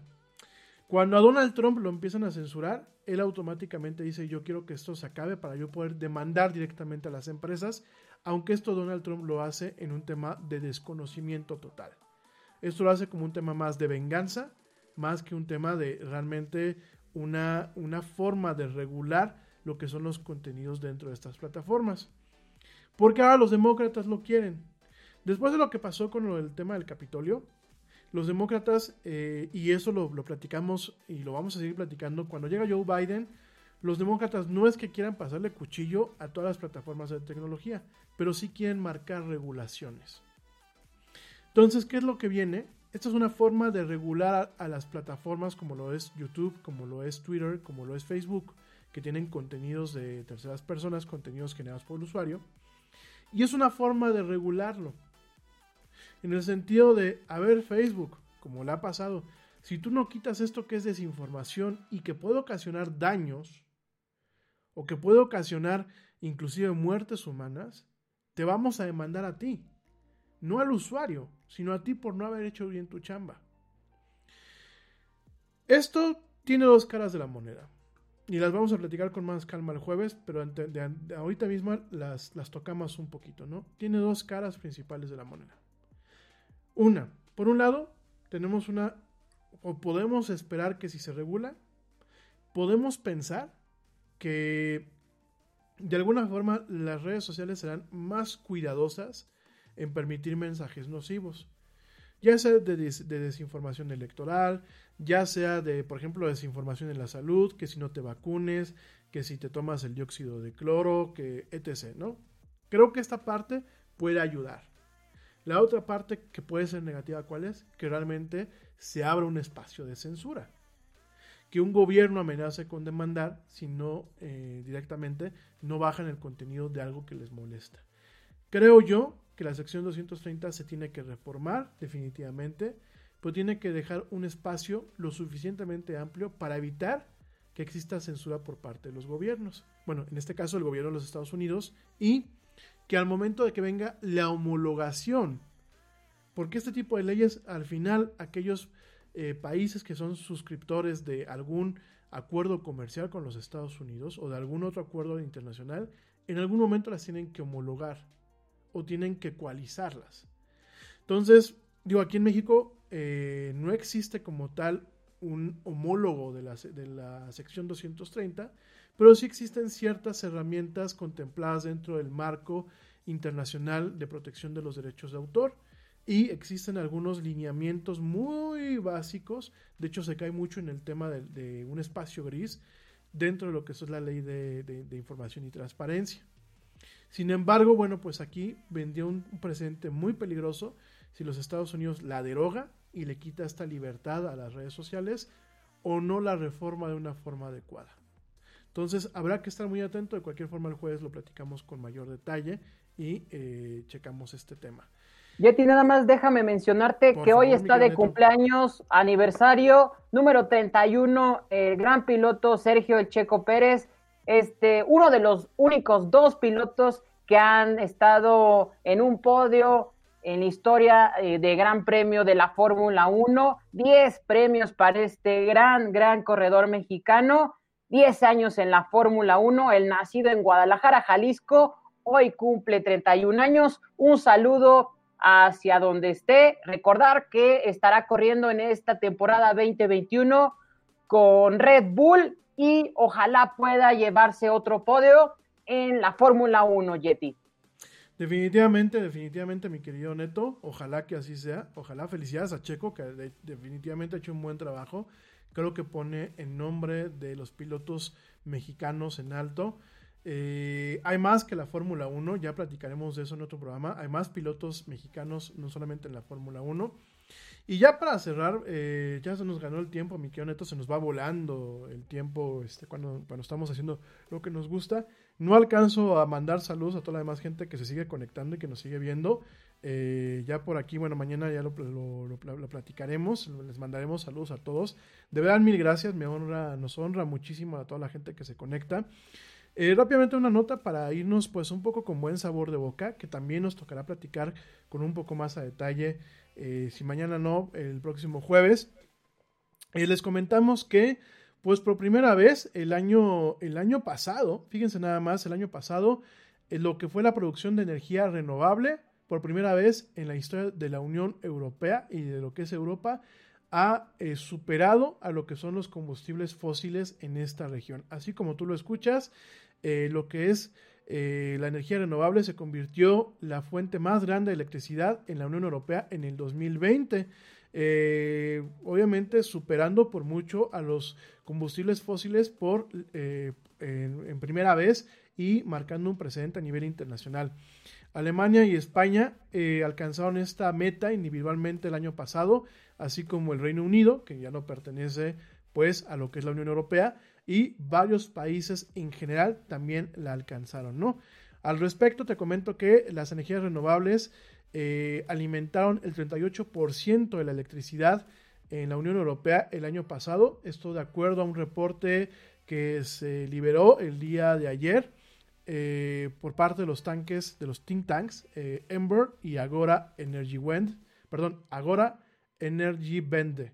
Es una, un, un think tank alemán esto pues le da una, un alcance, una ventaja a lo que es la generación de eh, energía utilizando combustibles fósiles que en el año pasado pues eh, representó el 37% de la electricidad de Europa. Es decir, pues el año pasado el 38% de toda la electricidad que llegó a la Unión Europea como tal eh, provino de energías renovables en comparación al 37%, ¿no?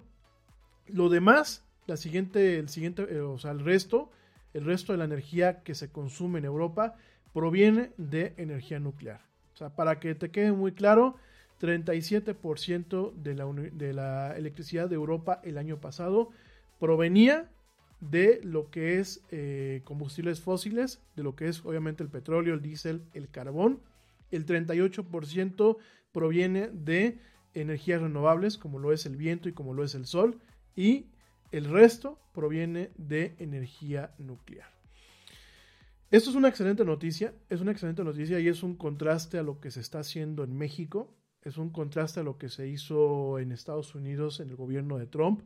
Ya lo tocaremos con mucha calma en su programa, o sea, vamos a dedicarle un espacio completo a esto, pero es una buena noticia y definitivamente eh, es una noticia que se debe de, contemplar, se debe de tomar como inspiración y sobre todo se debe de eh, seguir el ejemplo. Oigan, Europa con todas las lenguas que se hablan, con todas las dinámicas de los países, porque España no es igual a Portugal, Portugal no es igual a Alemania, es, el mismo Reino Unido, que bueno, ya no pertenece a la Unión Europea eh, por, por el tema del Brexit, pero definitivamente estamos viendo a una región que digo, sí se puede, lo está haciendo y además de generar energía, que la energía renovable es mucho más económica, digan lo que digan, por favor, los números están ahí, aunque pareciera que aquí en México nos gusta tener otros datos, la energía renovable es mucho más económica, es más, más eficiente en muchos aspectos, pero sobre todo es mucho más limpia. Está evitando el daño adicional a lo que es el medio ambiente y sobre todo, bueno, pues es, eh, viene de parte de un lineamiento que se puso en su momento la Unión Europea, en donde ellos quieren cortar eh, a la mitad sus emisiones de dióxido de carbono eh, hacia el 2030.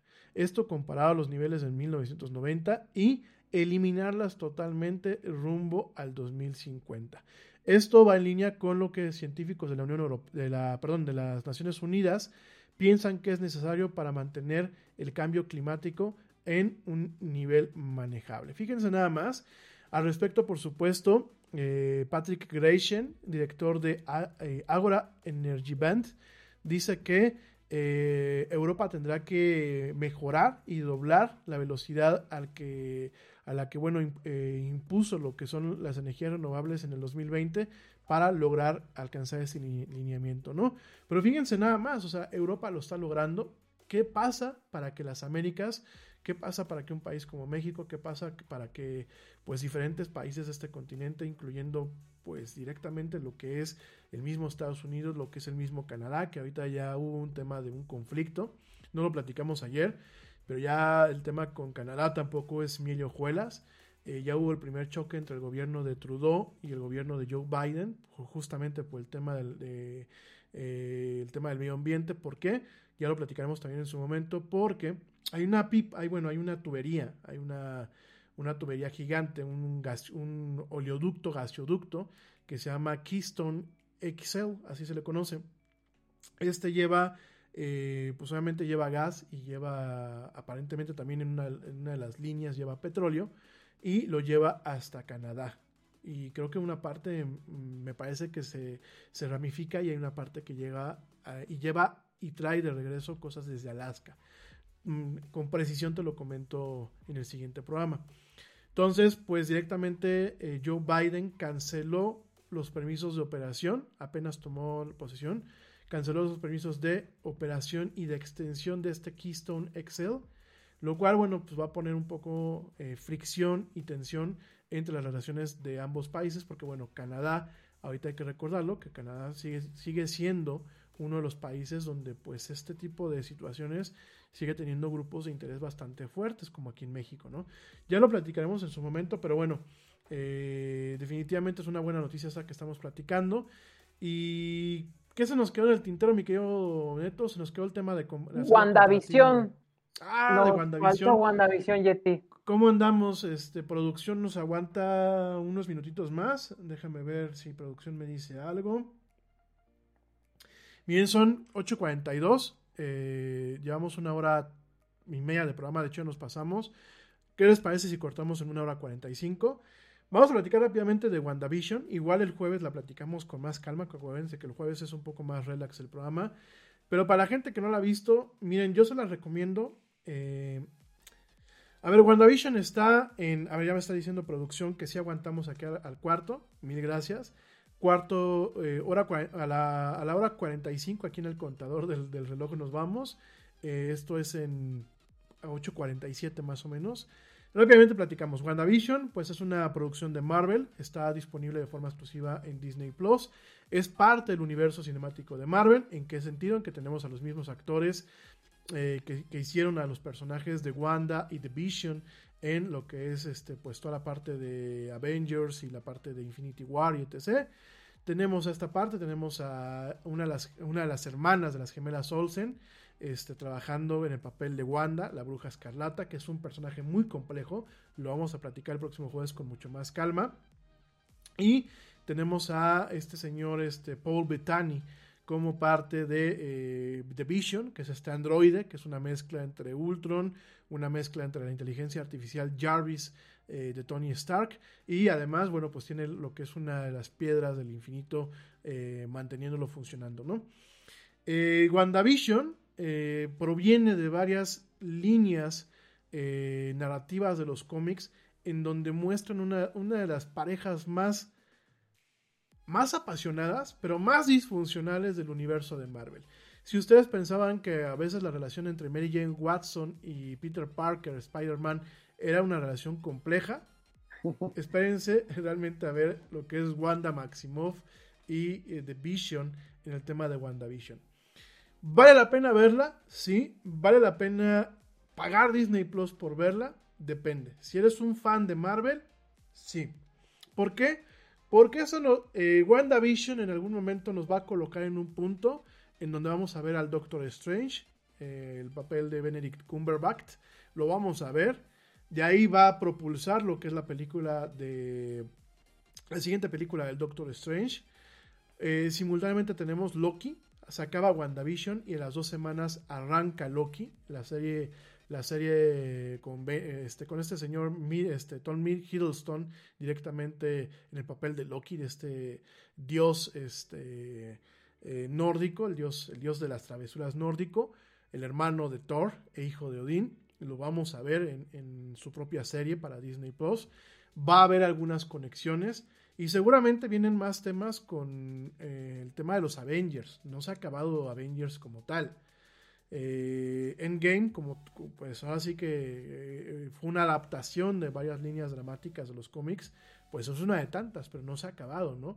Inclusive no se acaba la posibilidad de que en una de esas veamos a Tony Stark reviviendo entre los muertos. Quizás en el papel de Robert Downey Jr., porque varias veces Robert Downey Jr. ha dicho que quiere seguir siendo Tony Stark quizás en el papel de otra persona. Eh, pero al final del día, creo que vale la pena para conectarnos en la nueva eh, fase del universo cinemático de Marvel, que ya también platicaremos el jueves en qué consiste el universo cinemático de Marvel para la gente que no está familiarizada con el término y cuáles son las fases. ¿Vale la pena? Sí, pero hay un pero. Eh, los dos primeros episodios son muy lentos. Y los dos primeros episodios intentan también rendir homenaje a la televisión de comedia de los Estados Unidos, eh, primeramente de los 50s y después brinca a los 60s, 70s. De hecho, el primer capítulo, que es en blanco y negro, es muy reminiscente a este sitcom que pues es un sitcom eh, que por lo menos en Estados Unidos es icónico, que es I Love Lucy, con la difunta Lucille Ball, ya lo platicaremos también el jueves. Viene este tema, obviamente hay elementos en donde uno dice, oye, pues esto no es un sitcom normal, y sobre todo no puede ser un sitcom normal cuando ves a The Vision y a, Scarlet Witch, a Wanda Maximoff. En el segundo episodio vemos que hay un cambio, de pronto la vemos que inclusive pasa del blanco y negro al color. Ahí las cosas empiezan a poner un poco más profundas. La gente que conoce el cómic sabe que las cosas se van a poner de a peso. De hecho, hay parte de ciertas narrativas propias de lo que es directamente las líneas más oscuras de Scarlet Witch y de The Vision en los cómics.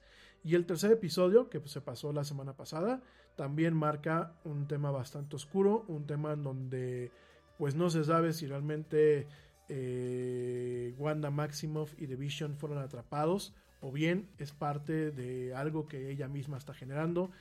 Hay que recordar, y lo platicamos el jueves, que eh, Wanda Maximoff no es uno de los personajes más cuerdos de Marvel. De hecho, es un personaje bastante oscuro. de hecho, Elizabeth Olsen dice, Yeti, que promete un cambio radical en el episodio 4, así que bueno, con ya lo que mencionaste. Miren, vale mucho la pena para la gente que le gusta Marvel, muy recomendado. Sí, lo que dice Elizabeth Olsen es muy cierto. Y además ya platicamos también de Elizabeth Olsen porque uno muchas veces no la puede ubicar y es hermana de las hermanitas este, Ashley y Mary Kate que en su momento, pues, eh, corrígeme si estoy mal, salieron en esta emblemática serie que se llamaba Full, House, o... ¿cómo se llama? La de... E, ellas son Mary Kate y Ashley Olsen, conocidas por eh, el, el, personaje de Mitchell Tanner en la comedia de Full House, como dices, en español 3x3 en Latinoamérica. Emblemática esa serie. Acuérdense que en Estados Unidos fichan gemelos porque muchos de sus niños pues se cansan por temas laborales entonces sale un niño de escena y meten al otro. Así estaban estas dos chiquitas. Tenían una hermana mayor que es esta Elizabeth Olsen, que creo que es la que mejor le ha ido y creo que es la que eh, más centrada está en muchas cosas. Y el papel de, Wanda Maximoff es un papel muy difícil de hacer, eh, sobre todo si realmente se apegan a la parte oscura. Eh, lo que promete, pues bueno, vamos a ver a una Wanda Maximoff no tan, no tan cómica, sino la parte muy, muy similar a los cómics y vale muchísimo la pena. No se la pueden perder. Igual les recordamos que esta semana se estrena la nueva temporada de NCIS, que es la, temporada 25, ¿no? Es uno de los programas que más duración ha tenido. Y hoy la ley el orden, Yeti, también a las 9 de la noche, hora centro de México, nueva temporada de la, de la ley y el orden, eh, víctimas especiales, que bueno, ha tenido un... Eh, creo que ha durado, ya pasó mentes criminales y sigue la ley y el orden Totalmente, es una de las series que más han durado, nada más para que se den una idea. Todas estas series, las vamos a platicar ya el jueves con más calmita. Eh, todas estas series son producidas por un señor que se llama, y fueron, fueron creadas por un señor que se llama Dick Wolf. Eh, Dick Wolf ha ido creando un universo. De hecho, tiene tres series funcionando en el mismo universo que es Chicago PD, Chicago Fire y Chicago Med, que son pues como que los tres pilares de seguridad pública en, cualquier, en cualquier gobierno, en este caso pues son en Chicago, la parte de la policía, la parte de los bomberos y la parte de los hospitales. Eh, la ley y el orden, nada más para que lo sepan, ya ya nos vamos, ¿eh? ya nos vamos. La ley y el orden, eh, unidad de víctimas especiales, pues es una serie que ha durado muchísima, perdón, muchísimo. Esta serie se estrenó el 20 de septiembre de 1990. es la segunda serie dentro de lo que es la franquicia de La Ley y el Orden. Y pues eh, prácticamente ha pasado al, Salón de la Fama como uno de los programas que más ha durado eh, no animado, obviamente que dejar a los Simpsons, eh, uno de los programas que más ha durado en la historia de la televisión, no solamente en Estados Unidos, sino a nivel internacional. en enero 21 del 2021 se estrenó la ley y el orden en la última temporada de eh, eh, la unidad de víctimas especiales, es decir, pues se estrenó la semana pasada en Estados Unidos, hoy se estrena aquí en México y en América Latina. Tiene 484 episodios originales, que ya rebasó lo que es la franquicia original de la ley y el orden. Eh, actualmente, pues es el cuarto lugar detrás de los Simpsons, que los Simpsons tienen 684 episodios. Gunsmoke con 635 episodios, Lassie con 591 episodios. O sea, realmente pues ahí se van, ¿no? Y eh, en febrero del año pasado la serie se renovó para su 22ava, 23ava y 24ava, eh, 24 temporadas, ¿no? Es muy curioso porque este Law and Order, o la Ley del Orden, Unidad de Víctimas Especiales, comienza como un spin-off, o sea, es decir, eh, parte del programa original y curiosamente tiene muchísimo más éxito que la serie original. Lo mismo pasa con NCIS. NCIS no es de Dick Wolf, es de otro gran nombre de la televisión americana y de la televisión internacional, que es el señor Donald eh, P. Belisario. Algunos de ustedes a lo mejor se recuerdan de él por el creador de Viajeros en el Tiempo. Y NCIS, pues es uno de los programas que más han durado. Fíjense nada más, eh, NCIS se estrenó en el 2003. Eh, realmente pues vamos por la 18 temporada. Eh, actualmente lleva 821 episodios transmitidos al día de hoy. Y pues realmente surge a partir de un spin-off de un programa que en aquel entonces se llamaba JAG, J-A-G, ¿no? en su momento, bueno, NCIS eh, crea dos franquicias adicionales, NCIS Los Ángeles y NCIS Nueva Orleans, que en el caso de NCIS Nueva Orleans es producida por eh, Matt Harmon, que es el, protagonista de NCIS. Él es el actor que sale en el papel de eh, Jethro Gibbs, que es el, líder de lo que es este, el capitán de NCIS. Y él funge como productor ejecutivo y como director de algunos episodios en NCIS Nueva Orleans. De hecho, él crea una, una, compañía adicional para poder producir esta serie, ¿no? De todo esto y más platicaremos el próximo jueves, mi Neto. Este, por aquí me dicen que, bueno, este, me dice aquí mi, primo Edgar en, en Spreaker, nos dice que no, que realmente uno de los programas que más duró fue Chabelo, con 48, con 48 eh, años al aire.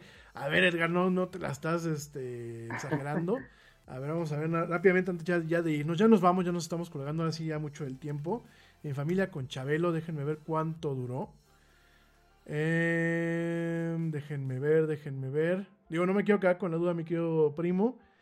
Eh, Chabelo, para la gente que no nos escucha de afuera, Chabelo es un comediante mexicano que bueno, pues es como Mumral de los Thundercats, ya, ya es así como inmortal. Este, ah, pues sí, primo. Fíjense nada más, este, duró, eh, duró 47 años, fíjense nada más. Wow. 47 años. 47 años duró. Eh, se estrenó pues en, déjenme les digo, El programa se acabó el 20 de diciembre del 2015 y el programa empezó, permítanme, déjenme ver. Eh, no tiene la fecha de comienzo. Mm, Chabelo. Mm, no, no tiene, pero bueno, sencillamente hay que restarle la fecha. 2015 menos 47. Alguien saque la calculadora rápidamente. Sí, ya sé que... Mm, y es impresionante lo que hizo ese programa porque de generaciones en generaciones pasaban y seguían hablando de él como si fuese el que estuviera en su casa, porque realmente en algunos momentos pasó los domingos, si mal no estoy, y yo lo llegué a ver, pero bueno, no hace tanto que, lo sacaron del aire y estaba con nosotros eh, el día a día como rutinario. Sí, por aquí me puso mi primo noviembre de 1967 fue cuando se estrenó. Sí, definitivamente, definitivamente, este, también Chabelo ya duró muchísimo, bueno, había durado. Ya platicamos también de Chabelo en otro programa, seguramente haremos un programa especial. Pero ahora sí, mi gente, ya nos tenemos que ir, ya nos colgamos, nos colgamos del tiempo. De verdad, mil gracias por acompañarnos, los esperamos mañana en una emisión más de esto que es la era del Yeti. Mi querido Néstor. Nos estamos viendo mañana y que compartan y que nos manden, así como tu primo nos escribió Yeti, que nos digan qué temas hay que abordar, porque hay mucho y que la gente siga uniéndose a esta comunidad de la era del Yeti. Totalmente. Bueno, chicos, pórtense mal, cuídense bien, nieguenlo todo, quédense en casa. Por favor, quédense en casa y nos escuchamos mañana. Como dice el tío Yeti, vámonos. ¿Por qué? Pues porque ya nos vieron. Nos vemos y nos escuchamos el día de mañana. Sí, la productora ya está muy molesta. dice que nos pasamos.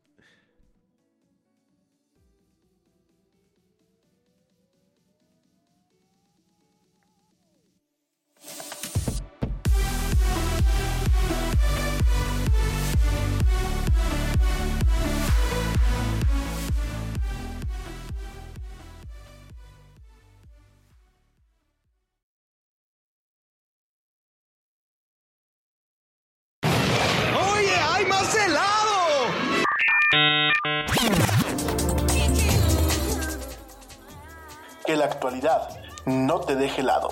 Te esperamos en la siguiente emisión de La Era del Yeti.